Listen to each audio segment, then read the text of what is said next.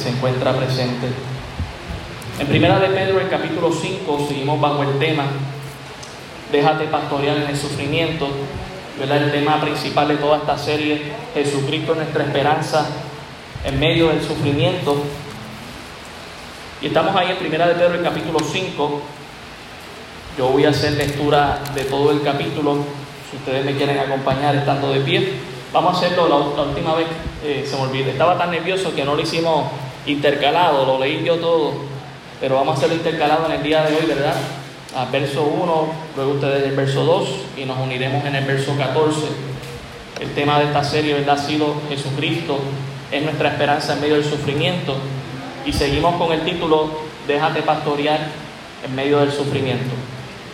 Dice la palabra del Señor, primera de Pedro 5.1, ruego a los ancianos que están entre vosotros, yo anciano también con ellos y testigo de los padecimientos de Cristo, que soy también participante de la gloria que será revelada.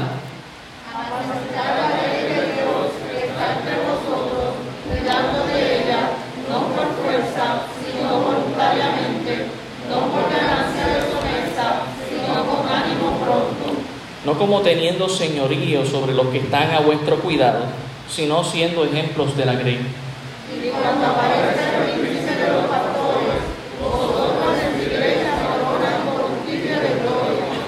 Igualmente, jóvenes, está sujeto a los ancianos y todos sumisos unos a otros, revestidos de humildad, porque Dios resiste a los soberbios y da gracia a los humildes.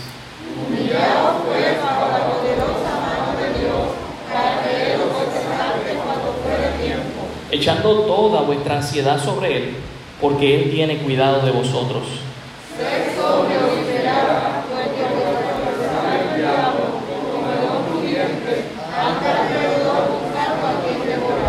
al cual resistid firmes en la fe, sabiendo que los mismos padecimientos se van cumpliendo en vuestros hermanos en todo el mundo.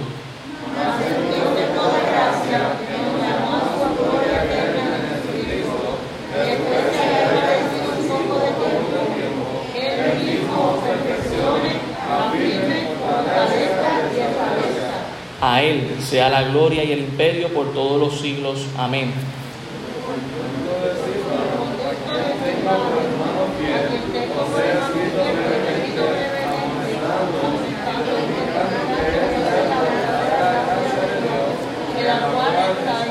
La iglesia que está en Babilonia, elegida juntamente con vosotros, y Marcos mi hijo, os saludan.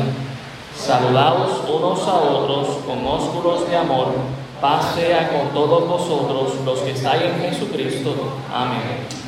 Señor, pido humildemente en esta mañana que me perdones si en algo te he ofendido, rogando que la sangre de Cristo me limpie y me presente ante ti para llevar tu mensaje con claridad a esta congregación que está sedienta de ti, Señor, y que necesita de tu palabra. Dirige mis labios, Señor, para que tu nombre sea glorificado y tu palabra sea exaltada y sea allí, ¿verdad? se envía a los corazones de cada uno de nuestros hermanos. Que seas tú, Señor, tu Espíritu Santo, quien haga la transformación de nuestras vidas. Te lo rogamos en el nombre de Jesús. Amén. Amén. Pueden tomar asiento, hermano. Vuelvo y repito, ¿verdad? Esto es un mensaje que es difícil ah, de predicar, pero lo bueno de haber traído toda esta serie es que no podemos evitar el tocar los pasajes difíciles. La semana pasada en el cuidado pastoral di un ejemplo de lo importante que es decirle la verdad de la ideología de género bajo lo que es el cuidado pastoral. Me toca a mí, en mi función.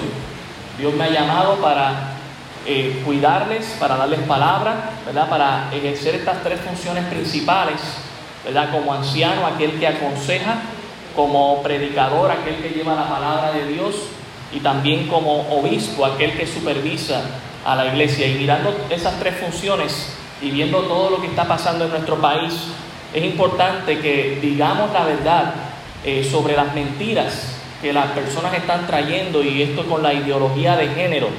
No es una perspectiva, ah, ¿verdad? Como decía Agustín Laje, aquellos que pudieron ver la conferencia, no estamos hablando de una perspectiva, una perspectiva se da en algo que es real, que es científico, que se puede probar.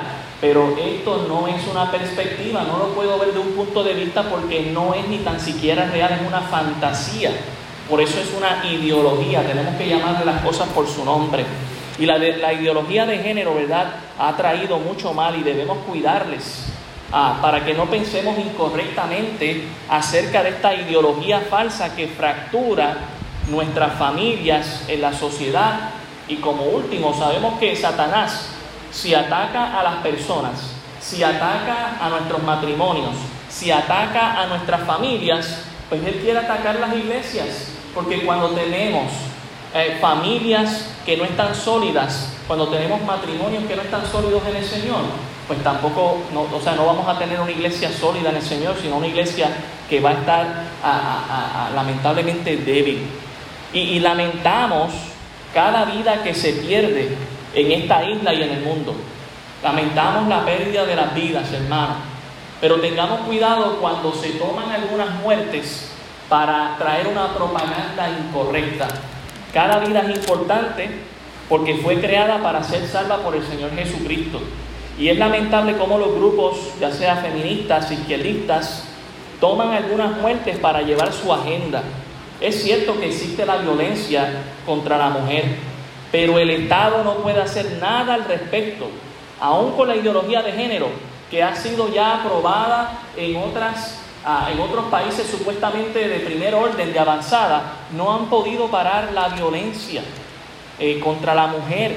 Mientras estos grupos oportunistas muchas veces buscan reformar al ser humano, sabemos que solamente Cristo puede transformar la vida de las personas. El Estado no va a arreglar lo que solamente Cristo puede arreglar. Claro, el Estado no quiere y estos grupos no quieren aceptar que Cristo es la única solución en medio de un mundo de confusión.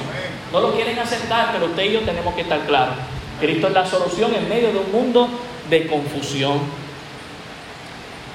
Usted sabe lo que hemos estado escuchando en nuestro país. Ahora Lúgaro se atrevió a decir lo que otros no habían dicho pero que ya estaban en sus planes. Yo recuerdo aún estando de maestro en la escuela dominical allá en Caguas, que ya esto era un tema de conversación en nuestra escuela dominical allá.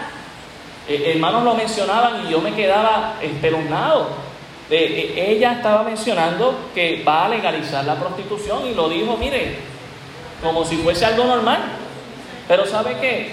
Ya en los otros partidos también en sus agendas está esto también de legalizar en la prostitución, no en todos, pero en algunos ya está. Simplemente ya se atrevió a decirlo allí sin ningún problema. ¿Por qué? Porque supuestamente, y este es el vocabulario, porque el lenguaje de la ideología de género trae un vocabulario diferente, recuerden. Y, y, ese vocabulario es que aprobar esto sería algo salubrista y controlaría esos lugares el gobierno, claro. Hermano, el fin de todo esto es que ellos también quieren sacar impuestos a este tipo de, perversión. Hermano, esto en otros países como en Holanda ya se ha probado que es un fracaso y que al contrario ha incrementado más la explotación con la mujer. Yo no entiendo por qué las feministas no están saliendo a decir, no, ¿qué te pasa? ¿Por qué nos vas a explotar? ¿Por qué no ¿Dónde están ellas diciendo, no, eso no está bien? No, ya están calladitas porque lo aprueban porque alimenta la trata humana y porque enfermedades de transmisión sexual se, siguen siendo una plaga donde ese lugar se aprueba. O sea, nada ha cambiado, ha empeorado aún más. Y hay una gran guerra de esta ideología de género, ¿verdad? Queremos recordar la, la definición. Ideología de género es un conjunto de ideas anticientíficas que con propósitos políticos autoritarios buscan desarraigar de nuestra humanidad la sexualidad a partir de las perspectivas de las personas, de, la, de lo que uno piensa o de la cultura, cuando realmente no es así. Dios lo creó todo de una manera y punto. Nuestras familias tienen que decir basta. Los creyentes tenemos que decir basta. La iglesia tiene que decir basta ya. Tenemos que pararnos firmes por Cristo, hermano. Esto no es un juego. Algunos números reales de nuestro país que me interesó mucho, como alguien de otro país pudo decir números que no son los números que a veces la prensa esconde, porque no, les conviene para ellos traer esta ideología de género. En Puerto Rico tenemos números que nos dejan saber que la mujer no está en opresión.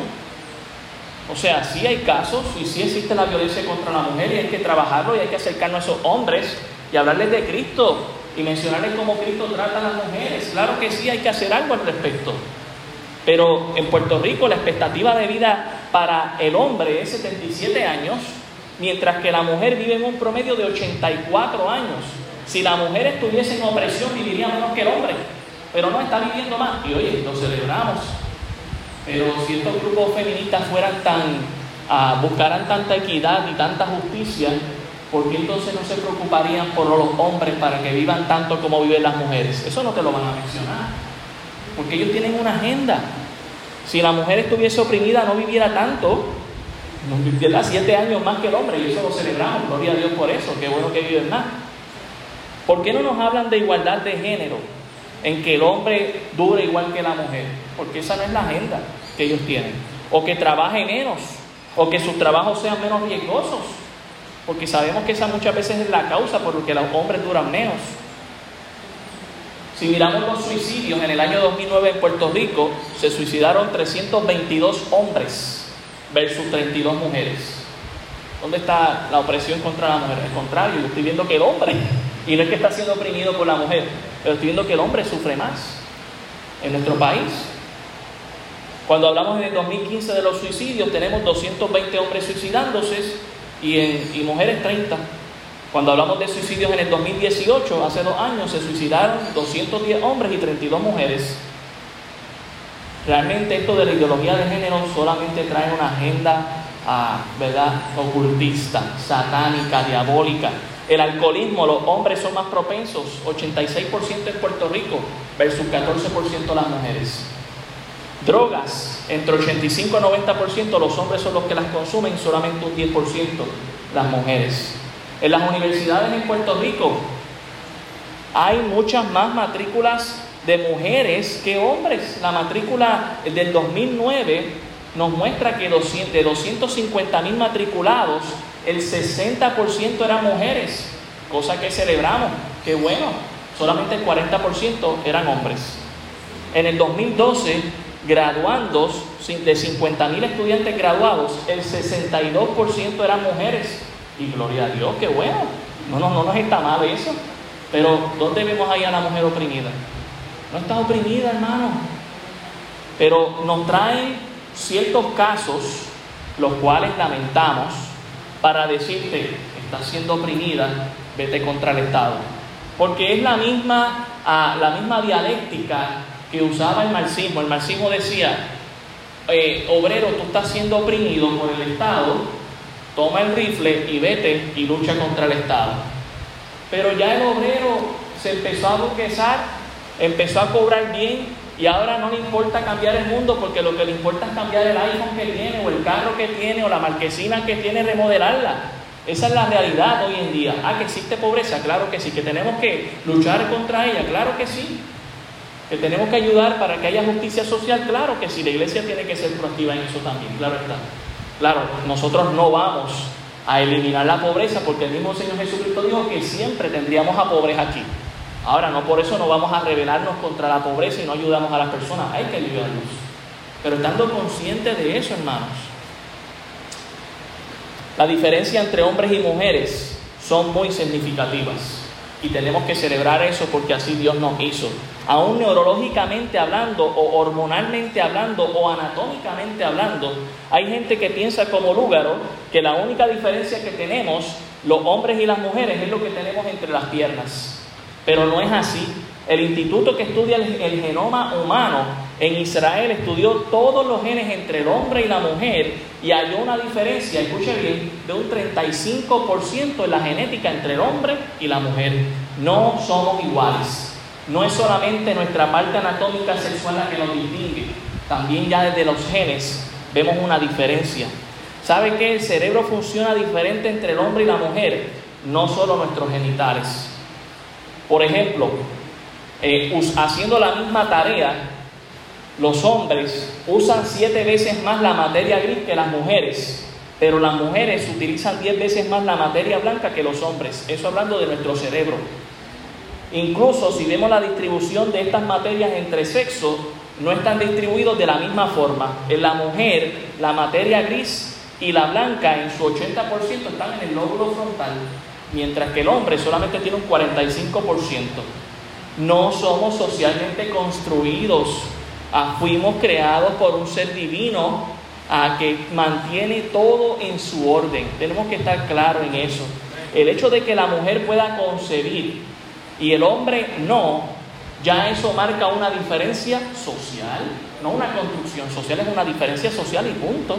Dios le dio la habilidad a la mujer para dar a luz algo que el hombre no puede hacer. Y no nos dejemos engañar por esto de los transexuales. El que, la que era mujer fue la que dio a luz, aunque ahora es hombre, supuestamente. ¿Por qué? Porque una mujer podría ir, a, un hombre podría ir a donde el médico vestido de mujer y si el médico le dice tienes cáncer de próstata, una mujer no va a tener cáncer de próstata porque no tiene próstata, eso lo tienen los hombres. Hay que estar claro en eso. La ideología de género es injusta, en primer lugar contra la mujer. Y nosotros somos pro mujer aquí, porque Dios la creó. La ideología de género te miente sobre la realidad y toma casos aislados para decir una mentira. Ustedes vieron las encuestas en Telemundo, el 64% de nuestra población dijo que no a la educación con, con ideología de género, yo le llamo perspectiva. En Radio Isla, el 85% dijo que no. La prensa escondió rápido esos numeritos, es decir, que el 70, si tomamos esas dos encuestas, el 75% de la población en Puerto Rico está en contra de eso. Y eso lo que muestra es que esto no es para el pueblo de Puerto Rico, esto es para una agenda pequeña que se quiere montar en el gobierno y allá disfrutar de, de los beneficios que en el gobierno se da. Si es tan claro y tan contundente como el pueblo habla en contra de esto, ¿por qué ellos siguen con el tema dale que te dale, dale que te dale? ¿Por qué lo hacen? Porque esto no es una agenda de país, esto es una agenda de minorías, de grupos pequeños muy bien financiados con propósitos globales. Recuerde, yo verdad hablaba esto con el pastor Ben, que él también en Caguas está hablando de esto en las noches. Y le animo a ver sus prédicas, porque habla de este tema también y lo ha traído desde otros ángulos y yo diría que es muy complementario lo que estamos tocando en esta noche. Debemos estar empapados de esto, porque esto es lo que viene. Yo le decía al pastor Ben, ¿sabes que esto es lo que viene? Porque el anticristo, se está, todo se está preparando para cuando Él venga. Tenemos que estar conscientes de eso, hermanos.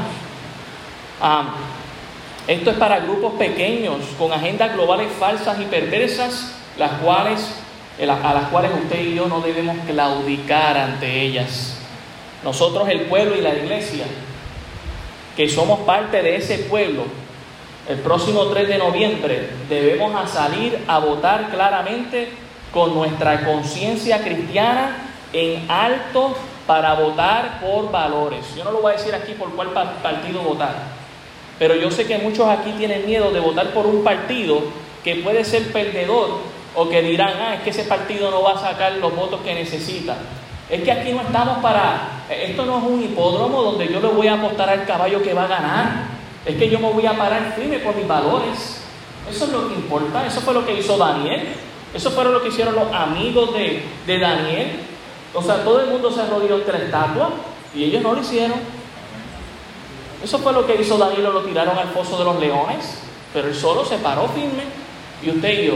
O sea, si nos saca, si viene un terrorista y viene aquí y nos apunta, apunta, ¿verdad? Punta de pistola, punta de rifle y te dice, niega a Cristo o te mato. ¿Qué va a hacer? ¿Va a negar a Cristo? Digo, yo sé que es una decisión difícil, pero déjeme decirle algo, si estamos claros en Cristo no lo vamos a negar. Porque la palabra del Señor dice que el que me negare, yo le negaré, y el que me confesare, yo le confesaré delante del Padre. Hay que estar claro por el Señor. Oye, si los islamitas allá se explotan por su, por su Dios, pues yo tenemos que estar dispuestos a hacer lo mismo. ¿Acaso no estamos siguiendo las pisadas de nuestro Señor Jesucristo? Él murió por la causa. Usted y yo debemos hacer lo mismo si están dispuestos a lo mismo. Pastor, es que estoy sufriendo. De eso estamos hablando en esta carta, aún en el sufrimiento, para que Cristo sea glorificado. El Señor nos dará cuatro años de respiro si votamos correctamente. Pero si no, hermano, si la iglesia no sale a votar por valores, yo les aseguro que la persecución viene. Y, yo le animo a votar por valores, ¿sabe por qué? Y se lo digo con mucho amor y con respeto, porque muchos de los que estamos aquí no estamos listos para una persecución. Muchos de los que estamos aquí, si una persecución llega, ya no nos volveríamos a reunir ni a estar dispuestos a arriesgar nuestra vida por Cristo. Pues mire, Dios le está dando una oportunidad, aprovechela. ¿Sabe por qué me gustaría evitar esa persecución? Porque estoy seguro que muchos saldríamos quizás negando como Pedro negó a Jesucristo. Y no nos conviene hacer eso, hermano. La iglesia la tiene bien fácil y bien clarito. No estamos hablando aquí de que hay muchos partidos buenos para votar. Creo que está bastante claro este año de por quién votar. Y yo no voy a obligar a nadie ni a decirle por quién usted tiene que votar. Usted haga su asignación. Usted vota por el único partido que tiene valores cristianos o usted vota por la persecución de la iglesia. Y si usted le parece difícil, pero usted tiene que analizar su vida con Dios. Ahora recuerde, Dios o nos dará recompensa o pasará juicio luego. ¿Verdad? Así que nosotros tenemos que pensar, y, yo sé, wow, pastor, pero usted suena hoy muy político. Déjeme decirle algo. David fue rey, Nehemías fue gobernador, Daniel estuvo en asuntos de política, sus amigos también estuvieron en asuntos de política, Moisés fue legislador, eso es político. Eh, Jesucristo cuando venga a reinar aquí en la tierra va a reinar por mil años. Eso es política. ¿De qué estamos hablando? El cristiano tiene que estar sumergido en la política. ¿Por qué? Ya sabemos que la ideología de género nos ha dicho que la política es algo personal. Pues si es algo personal, la iglesia se tiene que meter. Porque se han buscado meter en nuestras cabezas, en nuestros labios y en nuestras sábanas, hasta ese punto. Ah, y en nuestros toiles también porque nos dicen cómo ir a ser el, número uno. Allá en Canadá hay una ley que se pasó de que al que vean de los, de los, hombres orinando de pie, lo multan. Yo no sé cómo hacen eso, pero así está la cosa. A, eso que es tan ah, obvio, que no es, eso no trae ninguna igualdad, pero a ese punto llega. Tenemos que pararnos firmes por Cristo. Y lo más increíble es que Puerto Rico tiene una población altamente cristiana. Digo, ¿verdad? Yo sé que todos los que se dicen ser cristianos no necesariamente lo son, pero este es el momento para dejarle saber a estos grupos pequeños que los amamos y los queremos, pero no vamos a ceder a sus presiones. ¿Qué vamos a hacer, iglesia? Hay que pararse firme por Cristo. Ahora yo le digo esto no solamente para animarlo y salir y votar, sino para estar listo Ah, porque esto va a llegar tarde o temprano. Esto es una agenda. Ya han puesto la semillita y más adelante van a seguir sembrando y van a cosechar de esto, porque ya algunas mentes débiles han sido engañadas. Y tengo que decirlo con el corazón partido, aún en nuestras iglesias. Ya esto ha calado hondo. ¿Por qué? Porque te dicen, es que mira la violencia. Sí, es verdad, hermano, pero es que siempre ha existido violencia. Tenemos que luchar en contra de eso como iglesia. No lo aprobamos. Ah, no, estamos, no celebramos ninguna muerte aquí. Lamentamos la muerte de cualquier ser humano, sea su preferencia sexual. Porque nosotros pensamos, wow, esa persona necesita de Cristo. Usted y yo necesitábamos a Cristo y seguimos necesitando del Señor día a día. Esas personas también. Así que cuando leemos aquí en Primera de Pedro 5, el verso 2, que nos dice apacentar la grey de Dios que está entre vosotros cuidando de ella.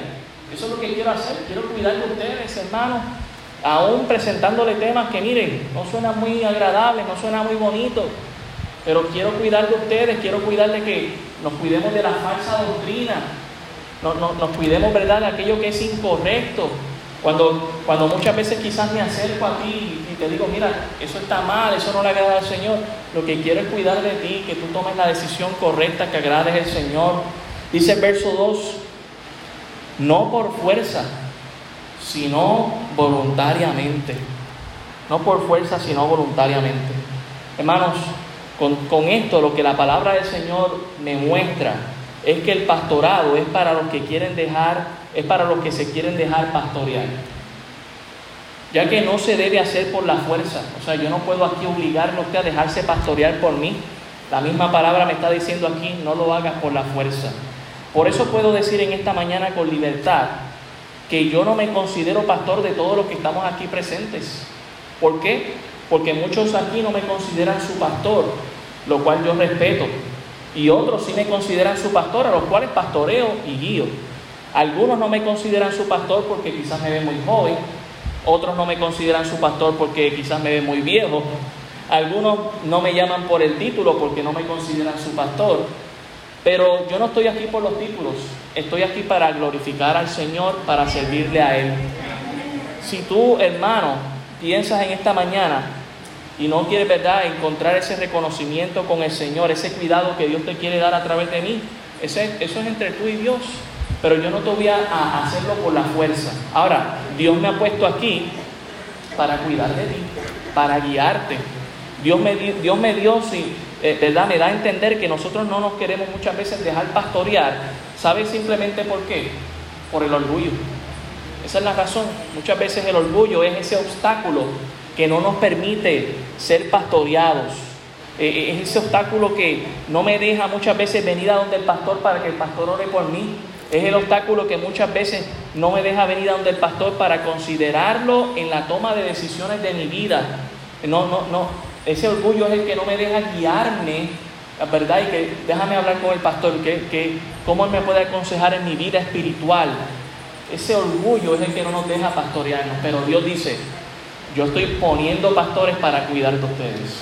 Es el deseo del Señor.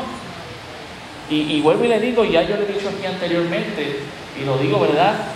Por la libertad en el Señor, yo estoy aquí para servirles, pero yo voy a pastorear a que se quiere dejar pastorear, porque dice aquí, no por fuerza, sino voluntariamente. Y, estamos aquí para ayudarles y les amamos y les queremos y no tenemos rencor con nadie, simplemente estamos diciendo la verdad. Dios nos ha provisto de una herramienta dentro de la iglesia local que es el pastor. Y muchas veces desde el púlpito, ¿verdad? Me he presentado a la disposición de toda la congregación, pero son muy pocos los que toman esa consideración, son muy, son muy pocos los que piden ayuda, los que piden consejo, los que piden guía espiritual para sus vidas. Sin embargo, tengo que decir que hay muchos que están buscando salir a la derrota continua por el bendito, por el orgullo, por el orgullo. Simplemente porque no quieren dejarse pastorear. Por eso, hermano, te digo, déjate cuidar en Cristo.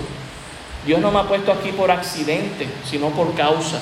Déjate que Él te dé el consejo a través de la palabra. Deja que, que necesitas, deja que Él te dé la palabra de aliento para tu vida cuando la necesitas. Llámame, pídeme que vaya a tu casa, muéstrame tu situación, porque adivino no soy y los adivinos no van para el cielo, déjame decirte. Si estás pensando, es que el pastor no sabe, pues claro que no lo sé. Y dificultármelo, tienes que decírmelo, para que yo pueda cuidar de ti, para que yo pueda ayudarte, para que yo pueda apoyarte. Ese es mi deseo, aún en medio de esta pandemia. Y, no estoy diciendo que me sigan a ciegas. Yo siempre te digo, filtrarlo todo con la palabra de Dios. No es que me sigan a ciegas aquí. Mire qué más nos dice aquí el pasaje. Primera de Pedro 5, 2 dice, no por ganancia deshonesta, sino con ánimo pronto. No por ganancia deshonesta. Eso, ¿verdad? En cuanto a mí y a los pastores nos refiere. Las escrituras nos enseñan con claridad que las iglesias deben pagarle bien a sus pastores para el sostenimiento de su familia y así enfocarse en el ministerio. Si usted me acompaña a Primera de Corintios, el capítulo 9, Primera de Corintios 9, versículo 7.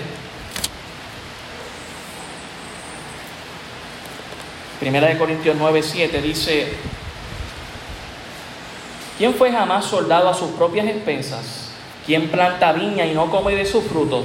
¿O quién apacienta el rebaño y no toma de la leche del rebaño? ¿Digo esto solo como hombre? No, dice esto también la ley. Porque en la ley de Moisés está escrito, no pondrá posar al buey que trilla. ¿Tiene Dios cuidado de los bueyes o lo dice enteramente por nosotros? Pues por nosotros se escribió, porque con esperanza debe arar el que ara y el que trilla con esperanza debe recibir el fruto. Si nosotros sembramos entre vosotros lo espiritual, es gran cosa si segáramos de vosotros lo material. Si otros participan de este derecho sobre vosotros, ¿cuánto más nosotros? Pero no hemos usado este derecho, sino que lo soportamos todo por no poner ningún obstáculo al Evangelio de Cristo. ¿No sabéis que los que trabajan en las cosas sagradas comen del templo y los que sirven al altar del altar participan? Así también ordenó a los que anuncian el Evangelio que vivan del evangelio. También en Primera de Timoteo 5:17, Primera de Timoteo 5:17 nos dice, los ancianos que gobiernan bien sean tenidos por dignos de doble honor, mayormente los que trabajan en predicar y enseñar. Decir, ¿verdad? Que las escrituras nos enseñan con claridad que las iglesias deben pagar bien y sostener al pastor y su familia. Pero un deseo de dinero no merecido, como es la ganancia deshonesta, jamás debe ser el motivo de los ministros. Y por eso es que estamos aquí, aunque lo que nos dan ¿verdad? es una ofrenda de amor, que entendemos la situación económica de la iglesia y estamos trabajando para poderle dar el sostenimiento a la familia. Estamos aquí no por el dinero, sino por amor a Cristo. Si fuera por el dinero nos hubiésemos ido hace rato, pero estamos por el amor al Señor, porque queremos servirle y queremos dar nuestro mejor y quizás no tenemos el ideal, pero estamos aquí para darle lo mejor al Señor. En 1 en Timoteo 3.3 nos dice, 1 Timoteo 3.3, hablando de los, de los requisitos del pastor, no dado al vino, no pendenciero, no codicioso de ganancias deshonestas, sino amable, apacible y no avaro, ¿verdad? No estar deseando cosas que no necesita. También el capítulo 6, el versículo 9, nos recuerda porque los que quieren enriquecerse caen en tentación y lazo y en muchas codicias necias y dañosas que hunden más a los hombres en destrucción y perdición. No estamos para enriquecernos aquí, estamos para servir al Señor. Ya somos ricos en Cristo, tenemos lo que necesitamos en el Señor. Tito el capítulo 1, el versículo 7, Tito 1, 7, porque es necesario que el obispo sea irreprensible como administrador de Dios, no soberbio, no iracundo, no dado al vino, no pendenciero, no codicioso de ganancias deshonestas. Estamos claros que merecemos el pago de lo que estamos haciendo y que la iglesia de verdad tiene que cumplir con ese fin, pero no estamos aquí para desear más de lo que necesitamos. Estamos aquí para servir al Señor y desgastarnos en la obra del Señor. En segunda de Pedro, el capítulo 2, el versículo 3, segunda de Pedro, capítulo 2, versículo 3 dice, y por avaricia harán mercadería de vosotros con palabras fingidas, sobre los tales ya de largo tiempo la condenación no se tarda y su perdición no se duerme. Esto hablando de falsos pastores, de falsos maestros, de falsos profetas, que lo que buscan es el dinero, que lo que buscan es el negocio, que van o a donde lo invitan siempre y cuando le paguen de un tope donde ellos ya tienen establecido, ¿verdad? Si me pagan mil y si me pagan 900 no voy, porque ellos están por el dinero, no están por Cristo. Pero nosotros estamos claros, hermanos, estamos pastoreando esta iglesia porque amamos a Cristo y obedecemos al Señor y no lo queremos hacer por una ganancia deshonesta, sino con ánimo pronto, como dice aquí. Lo que deseamos es llevar esta iglesia a su próximo nivel espiritualmente, a estar preparada y lista para cuando Cristo venga alimentada y creciendo en el Señor. No como teniendo señorío, nos dice aquí en el verso. No como teniendo señorío, Dios nos llama a los pastores para gobernar, no para gobernar la vida de, los, de las ovejas, sino para guiarlas y, liberar, y, librarlas, de verdad, liderarlas en el, en el sentido de darle ese ejemplo. No estamos aquí para enseñorearnos de ustedes, para decirles eh, ¿verdad?, obligarlos a tomar decisiones. No, no. Estamos aquí para darle el ejemplo y decirle, este es el camino, ustedes lo siguen si ustedes desean. Esto es lo que Cristo dice. Eh, para eso es que estamos aquí. Por eso dice, no como teniendo señorío sobre los que están a vuestro cuidado. Bueno, yo tengo que darle un día, darle cuenta al Señor por cada uno de ustedes. Y verdad, yo tengo que hacerlo con el mayor cuidado posible. Hay de aquellos pastores que no tienen temor de eso. Yo con temor y temblor lo hago para nuestro Señor Jesucristo. Los pastores en todo caso a lo que estamos llamados en cuanto a nuestra congregación se refiere es hacer ejemplos de la grey y con ese ejemplo liderarlos a ustedes, hacer lo que es correcto, como el apóstol Pablo decía, ser imitadores de mí como yo de Cristo. Esa es la idea, ¿verdad?, que queremos llevar. Eso es lo que el, el texto nos está trayendo.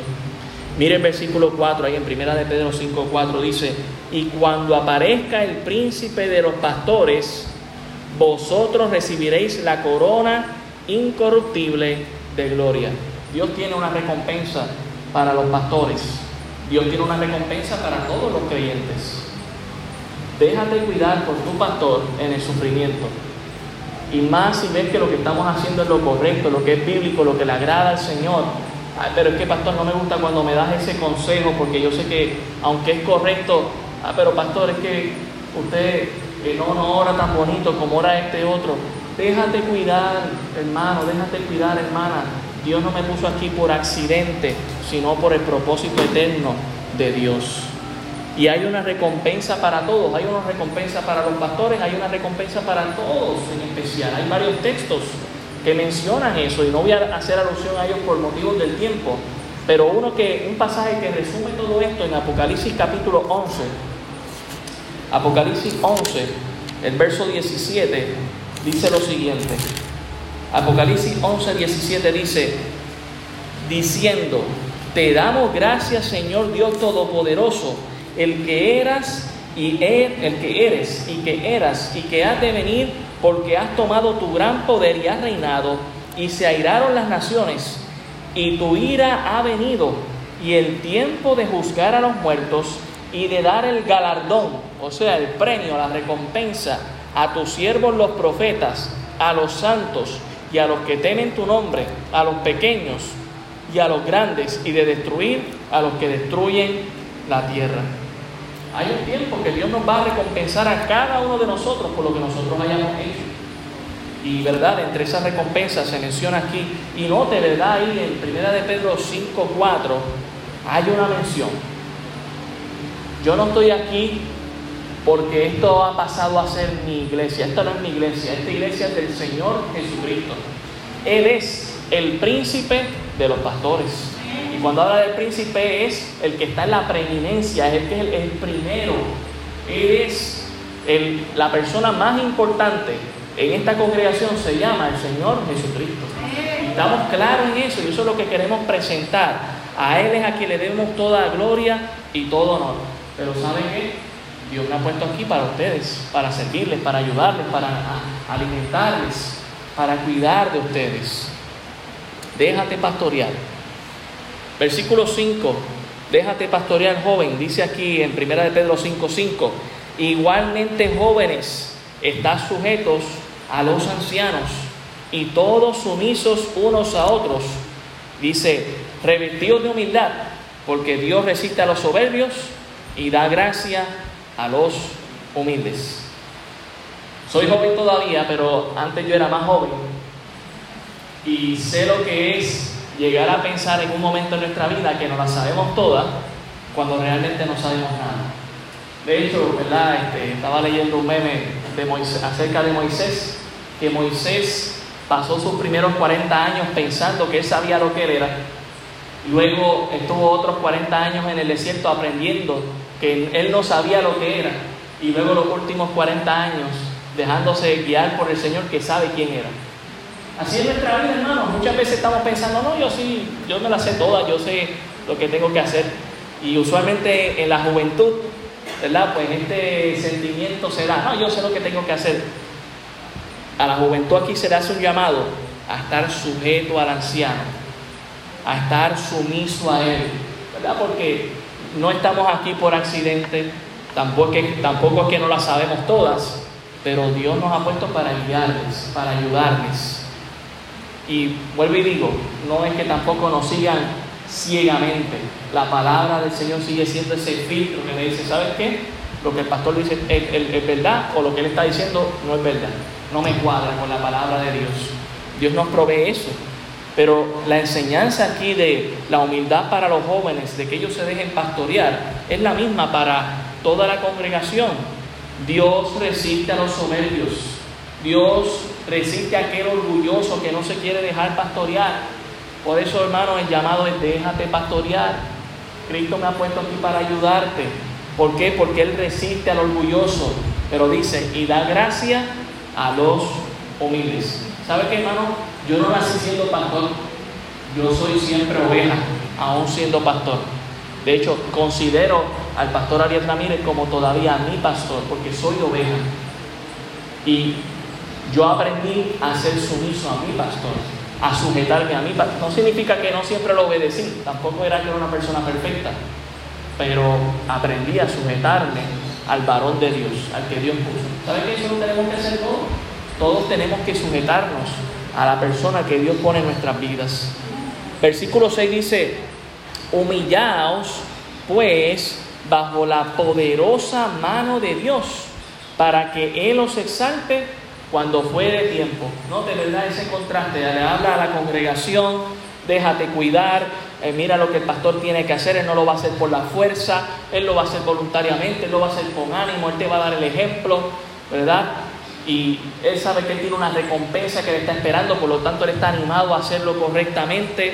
Jóvenes hagan lo mismo, sean humildes y arropa a toda la congregación. Vamos a humillarnos porque al final del día no es que me humillo delante de ese pastor, no, no, no, es que nos humillamos todos delante del poderoso Dios. A Él es quien le demos toda la gloria y todo el honor. Recuerda el contexto de este pasaje que nos dice en el capítulo 4, en el versículo 17 dice, porque es tiempo de que el juicio comience por la casa de Dios, ese juicio que va a llegar a, través de la tribulación, de la prueba que vamos a pasar por el mundo que nos va a perseguir y que nos va a odiar y que nos va a aborrecer, pues más vale que la casa de Dios esté en orden. Y para que la casa de Dios esté en orden, recuerda, tienes un pastor para cuidar de ti. Yo lo he provisto, yo lo he puesto ahí. ¿Para qué? Para que todos nos humillemos delante del Señor. El versículo 7 nos recuerda, echando toda vuestra ansiedad sobre Él, porque Él tiene cuidado de vosotros.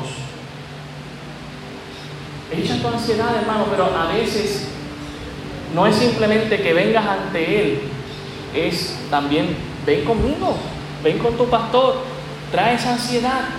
Obviamente yo no soy Dios, pero yo puedo ayudarte, puedo orar por ti, puedo darte ánimo, puedo darte aliento a través de la palabra del Señor. No en mis fuerzas, en las fuerzas del Señor, obviamente. Pero qué, qué bueno es que el Señor nos provee esa herramienta para desahogarnos, para ir a decir, ¿sabes qué? Mira, pastor, me está pasando todo esto. Estoy bien ansioso. Y, y, vamos a orar al Señor y vamos a echar toda nuestra ansiedad. Dice toda, no parte. Hermano, no es que cuando vamos a orar, eh, le oramos al Señor, decimos que vamos a dejar nuestras cargas, pero después nos las llevamos a, la cama. No, no, vamos a dejarle toda nuestra ansiedad al Señor. Y dice, porque Él tiene cuidado de vosotros. Él nos quiere cuidar, Él nos quiere alimentar, Él nos quiere pastorear. Él es el príncipe de los pastores. Verso 8 dice, sed sobrios y velad. Ya habíamos hablado de esto antes. La sobriedad, tener esa mente cuerda en el Señor, sabemos lo que creemos, practicamos lo que hemos entendido y obedecemos al Señor y debemos velar en cualquier momento. Mire, Cristo viene pronto. Tenemos que estar velando y orando y ser sobrios, no dejarnos llevar por cualquier cosa. Y hay una razón porque vuestro adversario, el diablo, como león rugiente, anda alrededor buscando a quien devorar. ¿Por qué usted cree que he sacado tiempo para hablar de esto de la ideología de género, hermano? Porque no ignoramos las maquinaciones de nuestro enemigo. Estamos ahí de conscientes de que esto de la ideología de género ha penetrado aún lamentablemente en la iglesia. Ya penetró en las celebridades, ya penetró en las películas, ya, ya, quiere penetrar en la educación, en nuestro sistema escolar, ya penetró hace rato en las universidades. Estos jóvenes a veces se acercan a nosotros a decirme lo que están leyendo y yo quisiera entrar a esas universidades y pegarle fuego a los libros ahí, porque leen, lo que leen es perversión, es adoctrinamiento. Menos mal que ellos están firmes en el Señor. Pero yo he conocido de gente que estaba en el Señor y luego de leer ciertos libros y creer ciertas filosofías, mire, se fueron del camino porque claudicaron a eso. Y es triste. Tenemos que pararnos firmes por el Señor, tenemos que ser sobrios, velar. Él está, Él es el enemigo de nuestras almas. ¿Sabe qué está haciendo Satanás 24:7? Apocalipsis 12 dice que Él está frente a Dios acusando a los santos de Dios. Todo el tiempo, ah, mira lo que hace aquel, mira lo que hace aquel. Menos mal que ya está Cristo diciendo, no, yo morí, yo morí por él. Mi sangre le limpia, mi sangre. pero tenemos que ser sobrios, hermanos. Hay un plan diabólico el diablo está preparando todo para el anticristo y cada vez es, cada vez es más clarito. Tenemos que estar sobrios en cuanto a esto. Dice aquí al versículo 9, al cual resistid firmes, ¿en qué dice? En la fe. ¿En la fe en quién, hermano? La fe no es algo abstracto. ¿Sabe que es bien interesante escuchar a gente que no conoce a Dios que habla de la fe? Pero esa fe ellos la dejan guindando en el aire. No, yo tengo fe, pero no dicen en quién. No dicen en qué. Pero usted y yo sabemos en quién está nuestra fe. En nuestro Señor Jesucristo. Estamos anclados en Él. Él es nuestra roca firme, nuestro refugio, nuestro castillo. En Él estamos seguros. Y dice aquí que le, le debemos resistir al diablo. Resistir no es algo pasivo, es algo proactivo. Es decir, que el enemigo nos va a atacar tenemos que estar conscientes de eso. Hay una guerra espiritual que se libra muchas veces. Aún en el tiempo de la predicación, una vez hablé de esto, que cuando eh, eh, el sembrador sale a sembrar la palabra del Señor, viene el diablo y quiere llevarse esa semilla rapidito, con una distracción, con una llamada telefónica, con alguien que te dice algo que no te permite eh, concentrarte en el mensaje. Nosotros debemos resistir firmes en la fe de nuestro Señor Jesucristo. Y dice, sabiendo que los mismos padecimientos se van cumpliendo en vuestros hermanos en todo el mundo. Tenemos esta tendencia a decir, lo que yo estoy sufriendo, nadie más lo ha sufrido en el mundo. ¿Qué dice la palabra? Nos está diciendo aquí, alguien está sufriendo como tú, a lo mejor en otro lugar del mundo. Alguien en España está sufriendo como tú, alguien en África está sufriendo como tú, o peor, o peor, porque a veces pensamos que estamos sufriendo, mire, la tribulación más grande, pero hay cristianos que están muriendo por la causa de Cristo 2020. Y usted y yo estamos aquí, mire, sentaditos, y es verdad que no, estamos, no tenemos aire acondicionado, pero hace un día precioso, eh, los abanicos que compró Miguel están funcionando espectacularmente, así que estamos cómodos ahí con esas sillas acolchonadas, pero hay otros sufriendo por Cristo reuniéndose en casas, como pasaba en el primer siglo, no porque ellos quieran que la casa sea el templo de Dios, sino porque están siendo perseguidos y ese es el lugar más útil para reunirse. Esa es la realidad. Pero cuando nosotros pensemos que estamos atribulados, afligidos, hermano, tengo que pensar, alguien también está sufriendo como yo, de igual manera, o peor. ¿Sabe que eso trae consuelo a nuestras vidas? Porque no somos los únicos ¿Alguna vez tú se ha sentido así cuando dice, wow, yo estoy pasando por algo tan fuerte y conozco a alguien que está pasando por lo mismo, no se siente identificado? No sé si usted le ha pasado cuando lee al salmista ahí en los salmos y usted está pasando por algo, lee un salmo y dice, wow, esto parece que esto, este, este es yo. Porque nos identificamos con esa persona. Lo que estamos sufriendo, alguien más también lo está sufriendo en todo el mundo. Dice el verso 10, mas el Dios de toda gracia que nos llamó a su gloria eterna en Jesucristo, después que hayáis padecido, ¿cuánto tiempo, hermano? Un poco de tiempo. Por eso hablábamos de hace unas semanas atrás de que la tribulación es temporal, pero Cristo es eterno. Tenemos que hacer esa comparación cuando estamos sufriendo. ¿Por qué? Porque el sufrimiento, aunque a veces hay periodos en nuestra vida que segundos se convierten, según nosotros, en una eternidad. La realidad es que nada en esta vida se compara a vivir para siempre, jamás. Y dice aquí, por un poco de tiempo el mismo os perfeccione, afirme, fortalezca y establezca. En otras palabras, Dios en medio de la tribulación y del sufrimiento tiene propósito. Y esos propósitos nos van a hacer cristianos más maduros, más firmes en el Señor, más seguros de lo que creemos. Cuando dice perfecciones, en el versículo 10, nos dice, ¿verdad? Eh, habla de esas pruebas que nos hacen idóneos. O sea, nosotros no, no, no nacimos siendo creyentes idóneos. Hemos ido creciendo en el Señor, hemos sido, hemos sido salvos y luego hemos ido siendo santificados por el Señor para un día alcanzar la glorificación cuando Él venga. Así que las pruebas que hacen nos perfeccionan porque nos hacen idóneos y nos suple esos elementos que necesitamos y que si la prueba no hubiese llegado, no me hubiese perfeccionado en la vida, no me hubiese hecho ese, ese creyente maduro en el Señor. También dice fortalezca, la, eh, perdón, dice afirme en, en segundo lugar, el sufrimiento hacia los cristianos más estable y más capaces le hace. Es decir, Dios nos afirma en lo que nosotros creemos. Pensemos en Job. Si Job hubiese vivido toda su vida sin esas pruebas, no necesariamente hubiese sido el tipo de creyente que necesitaba ser en su vida. Pero la prueba llegó, la hora del ataque del enemigo llegó, la hora de la prueba de Dios llegó y él pasó. Usted y yo muchas veces vamos a pasar por eso también. ¿Qué es lo que está buscando Dios? Afirmarnos en Él. Que el verdadero creyente se demuestre y que el que no lo ve, que salga corriendo. También dice fortalezca. La persecución de Satanás tiene la voluntad de debilitar y desgastar a los creyentes, pero tiene el efecto contrario cuando nuestra fe se fortalece para, para persistir en Cristo. ¿Sabe qué hacía aún el enemigo contra, contra Jesucristo?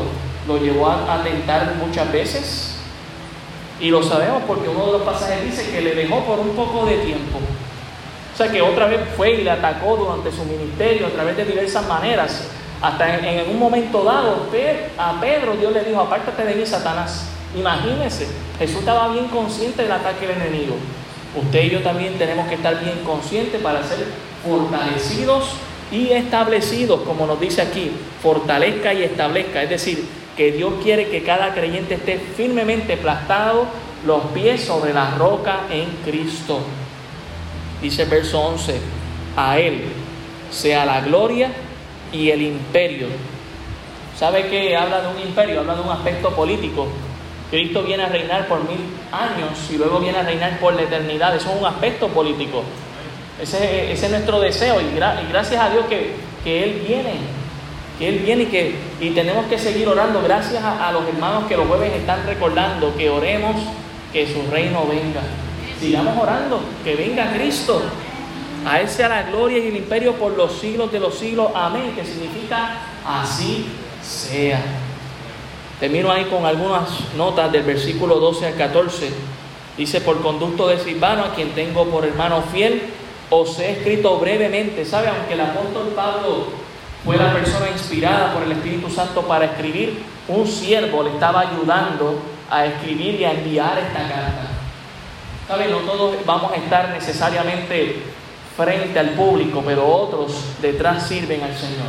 Y en medio del sufrimiento pueden ser útiles para la obra de Cristo. Dice, amonestando y testificando que esta es la verdadera gracia en la cual estáis. Bueno, puedo decirte esto con todo el temor en el Señor que tengo. Mientras estemos buscando del Señor aquí en esta iglesia, yo te puedo asegurar algo, en el Señor estamos en su verdadera gracia. Estamos en su verdad. Porque aquí predicamos la palabra del Señor tal como está. No traemos nuestras ideas, no traemos nuestros pensamientos. Damos la palabra del Señor. Estamos en su verdadera gracia. Versículo 13, la iglesia que está en Babilonia, note esa expresión. Esta iglesia en Babilonia, esto no nos está hablando de un aspecto físico, porque la Babilonia para los tiempos del apóstol Pedro no estaba. A esa referencia es que ellos hablaban en un cierto código para referirse al imperio romano que se había convertido en esa Babilonia. El imperio romano dominaba todo, todo lo civilizado en aquel entonces. Y él dice, la iglesia que está en Babilonia, ese lugar tan difícil para vivir, ese lugar contra la cultura a la que ustedes están viviendo, ese, ese lugar donde ustedes están saliendo, pero aún donde quiera que van, el imperio romano está allí. Hermanos, vivimos en este mundo y ¿sabe qué? Vivimos en un mundo que está también sumergido en el pecado y en, en las filosofías de este mundo. Usted y yo permanecemos en Cristo firme. Somos peregrinos y extranjeros, porque no somos de este mundo. Dice, elegida juntamente con vosotros y Marcos, mi hijo, os saludan. Hablando un poco del testimonio de Marcos, para los que no se acuerdan o lo reconocen, estamos hablando de un, de un joven que el apóstol Pablo en un momento dado dijo, no, yo no lo quiero a él porque yo, yo no, veo, no lo veo maduro en el Señor. Yo creo que muchas veces pensamos de algunas personas así, no lo veo maduro en el Señor, pero ya aquí vemos que Él estaba dando frutos de servir. Mire, no menospreciemos a los demás, animémosles a servir a Cristo. Aquí hasta los niños pueden hacer algo para la gloria del Señor y lo hemos visto muchas veces. Y les animamos a servir los jóvenes. No importa, ¿verdad? Nuestro, ah, nuestro sexo, ya seamos hombres, seamos mujeres, podemos hacer algo para la gloria del Señor. Y versículo 14, saludar, saludaos unos a otros con ósculos de amor. Algo que sinceramente extraño ya desde hace ocho meses, el que podamos, ¿verdad?, saludarnos y, darnos ese besito. Yo sé que ese día va a llegar y que podemos hacerlo, pero aún así podemos mostrar ese amor entre hermanos, aunque sea a la distancia. Pase con todos vosotros los que estáis en Jesucristo. Amén. Mire, note cómo termina el apóstol Pablo.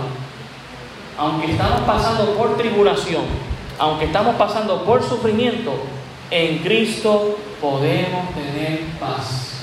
Podemos tener paz en medio de la tormenta. Amén. Me gustaría que el hermano Miguel en esta mañana terminara con ese cántico, que podemos tener paz en medio de la tormenta. Hermano, déjate pastorear. Dios quiere cuidar de ti. Hermano, vamos a estar firmes en el Señor, haciendo su obra aún en medio del sufrimiento. Hagamos lo que es correcto. Cristo viene pronto. Estamos por el Señor, no por lo que el mundo nos diga. Padre, gracias te damos por tu palabra. Ella es viva y eficaz.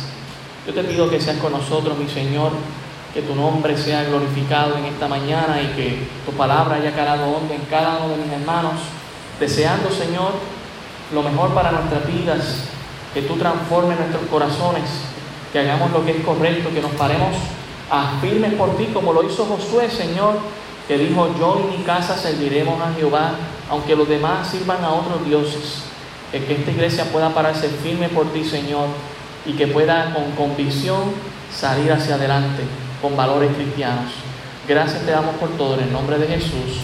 Amén. Dios te bendiga, hermano. Te amo y te quiero. Le pido al hermano Miguel para que pueda terminar esta parte.